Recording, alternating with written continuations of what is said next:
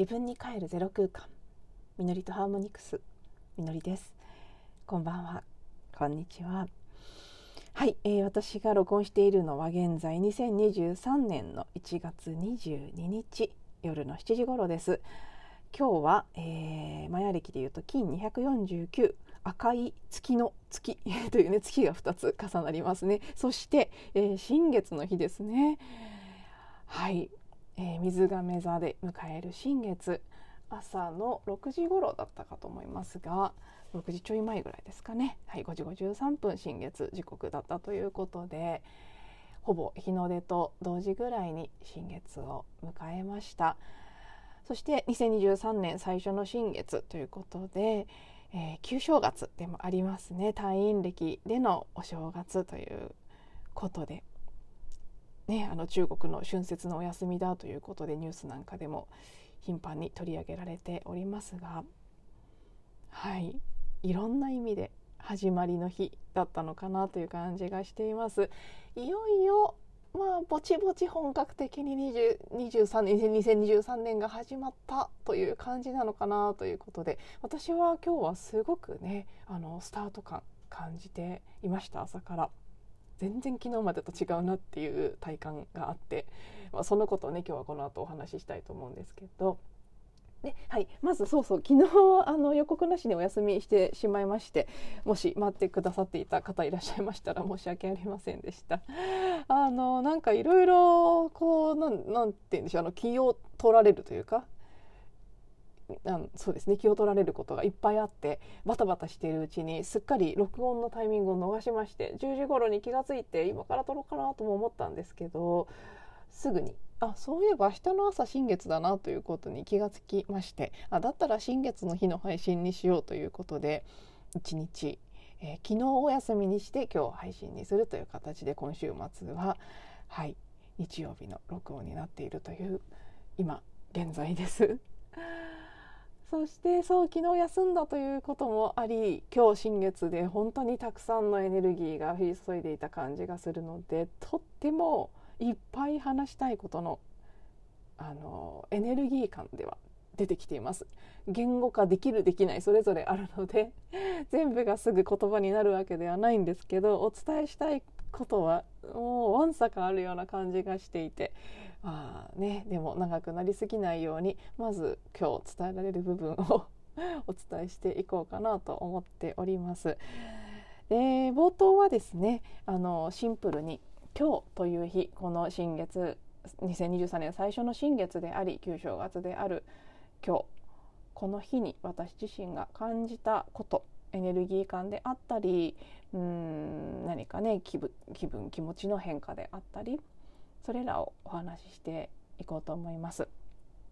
シンクロしていて同じように感じたという方は一緒だ一緒だっていうふうに思って聞いていただけたらなと思いますし逆にあなんかちょっと違うなっていう場合はあの、ね、人間ってまだまだ対比でしか物事を捉えられない生き物でもあるので対比する対象があると自分はどう感じたのかっていうのを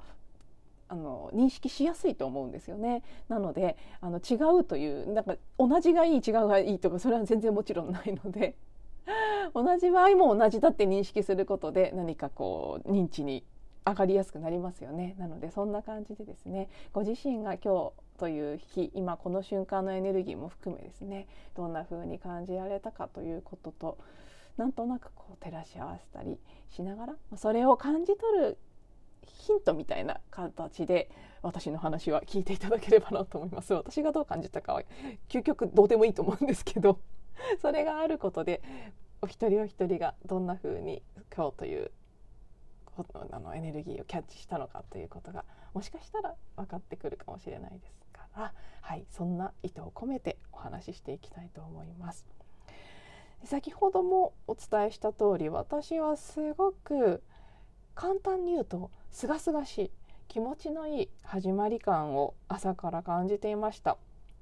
起きてすぐあの朝方に新月時間があったということで起きて一番最初にもう新月の願い事を書くということをしたんですね今日は。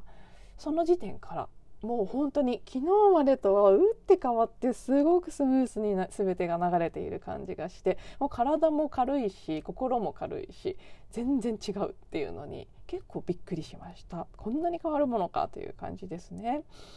なのであいよいよ本当に始まったんだなというのが第一印象でした。そして明日から、えー、今日まで、えーと、天皇制が最後逆行をしていて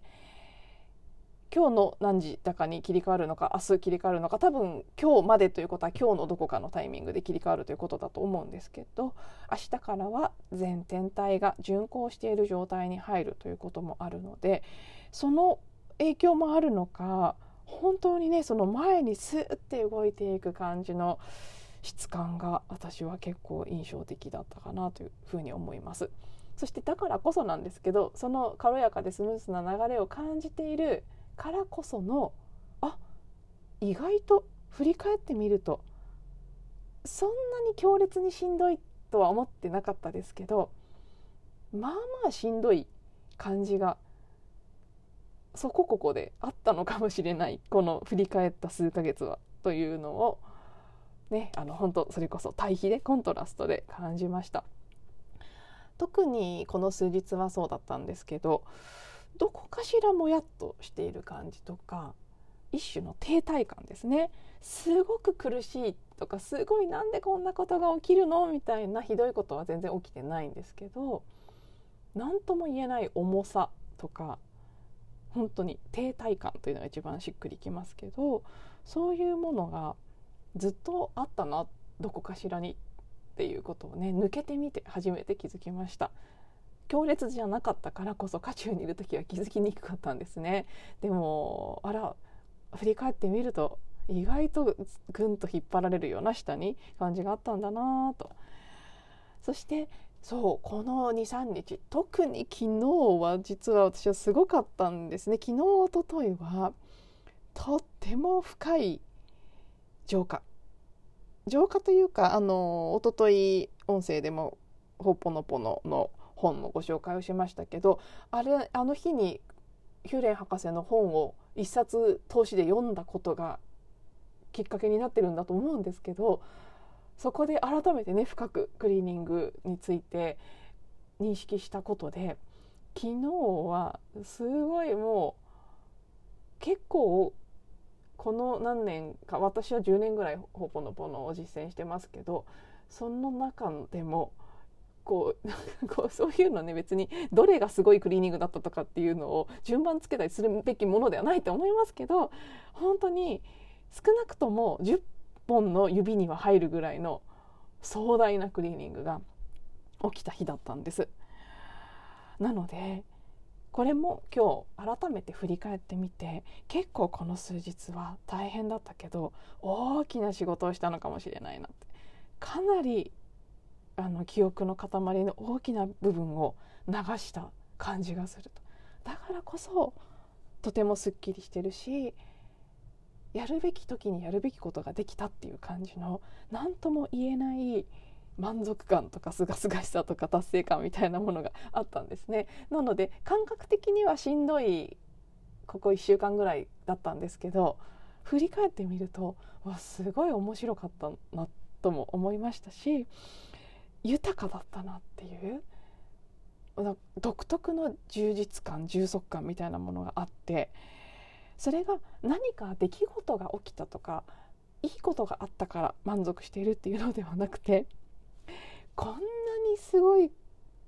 大きなものを感覚的なことですよ。はっきりは分かりませんけど感覚的にすごく大きなものをクリーニングできたっていう実感が妙に喜ばしいしありがたいっていうじわーってくる豊かだなっていう感じがあったんですね。なのでなまあ、ある意味ではなのでその逆行期間のエネルギーというのをうまく活用してというか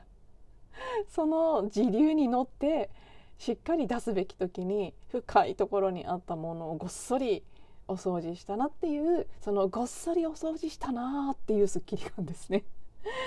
そんなことをね感じてだからこそ改めてうーんあほぽのぽのがいつも本やいろいろな、ね、講座なんかを通じて伝えてくれてる通りクリーニングというのが究極の目的であって人生の。何かを達成したとか現実レベルで手に入れたとか評価されたとかそういうことじゃないんだなって本当にやるべき時にクリーニングすべき時にクリーニングすべきものが流れていった時って独特の幸せ感みたいなものがあるものなんだなってしみじみ感じたりしましたね。この何日かはすごくあの、まあ、ちょっと今日時間が許せば詳細もお話ししたいと思うんですけど簡単に言うとうんいろんな後悔であったり心配であったりそういう記憶がわんさか出てきていたんですね。で、まあ、あの選択に迫られて迷うということもすごくあってそこで起きてくる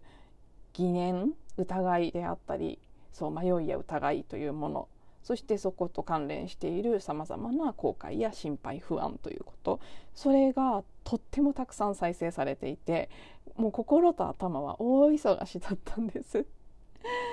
なんで今こんなことになってるのかなって思いながらずっとあのー、ほんとぐるぐるぐるぐる揺れ動くような感覚がある1週間か2週間かぐらいを過ごしていたんですけど終わってみるとこれで良かったんだっていう感じがしましたね。あの渦中にいる時にこんな風に不安になったり疑いが出てきたり迷いが出てきたりするっていうのは